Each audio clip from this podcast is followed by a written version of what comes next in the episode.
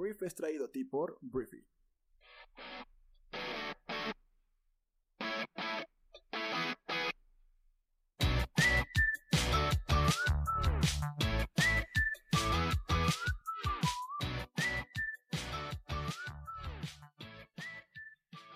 Hola, muy buenos días, bienvenidos a esto que es el Brief. Yo soy Arturo Salazar, uno de los fundadores de Briefy, y vamos a comenzar con el resumen de las noticias más importantes para este martes 2 de febrero. Que se dejen venir los tamales. Empecemos hablando de vacunas en México, porque la vacuna desarrollada por AstraZeneca y Oxford va a estar disponible en México durante febrero y marzo, fue lo que informó el canciller, o sea, el secretario de Relaciones Exteriores, Marcelo Ebrard. Añadió que las fechas y cantidades de la vacuna se darán a conocer este martes en la conferencia matutina. Y bueno, el mecanismo COVAX enviará desde mediados de febrero y hasta finales de junio 35.3 millones de dosis de la vacuna de AstraZeneca a Latinoamérica y el Caribe, así como unas 378 mil de la vacuna Pfizer a cuatro países de la región, fue lo que informaron. Entonces, aquí el detalle es que son 35 millones, pero para toda Latinoamérica. Vamos a ver el día de hoy cuántas le tocan a México. Hoy se van a dar a conocer las fechas de llegada y las cantidades de las mismas. Hablemos de Andrés Manuel López Obrador, porque Andrés Manuel desde su cuarentena presentó ante el Congreso de la Unión el cambio más drástico a la política energética vigente una iniciativa para modificar la ley de la industria eléctrica aprobada en la reforma energética, con lo que pretende establecer como obligación los límites a la generación de electricidad privada y la preferencia a la Comisión Federal de Electricidad, la CFE. Esta iniciativa, presentada en la Cámara de Diputados para su análisis y discusión de origen, contiene modificaciones a ocho artículos y cuatro transitorios de dicha ley que entró en vigor en 2014.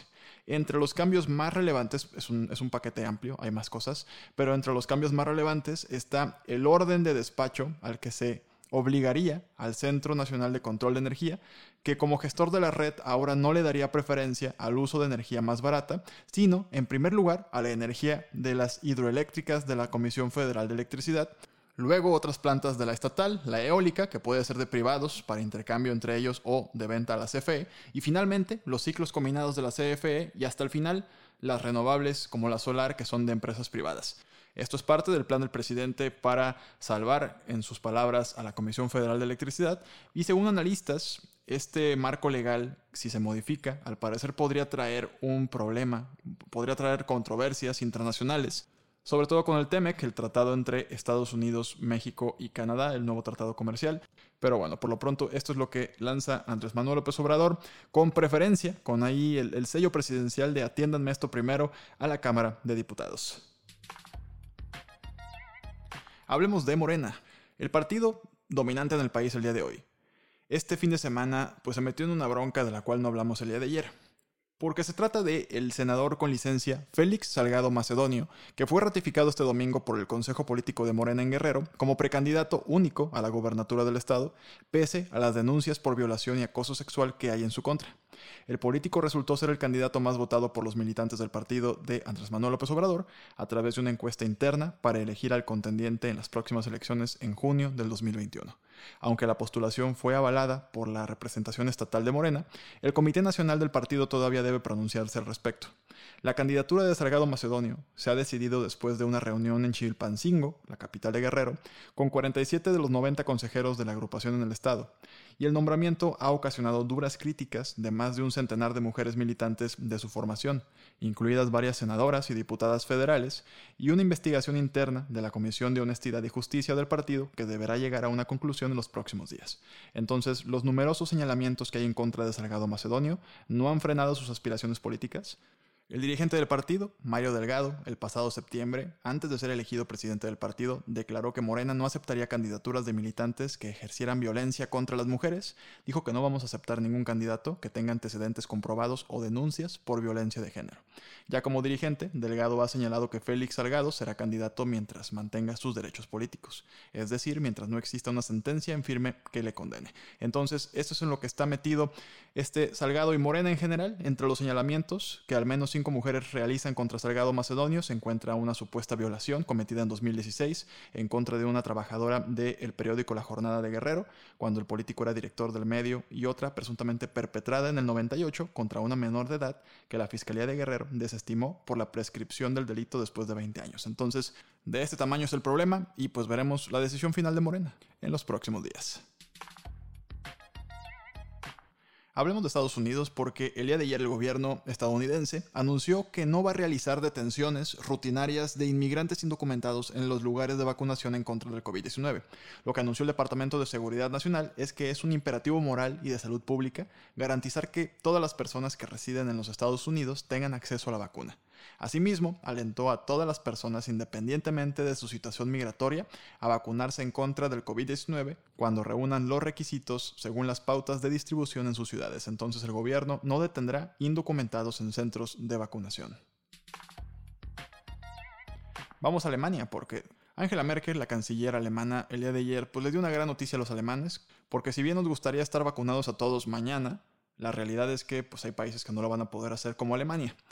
Em, Alemania se comprometió el día de ayer a través de la canciller a vacunar a los 73 millones de adultos del país antes del final del verano, o sea, a finales de septiembre, pese a los retrasos en el inicio de la campaña de vacunación.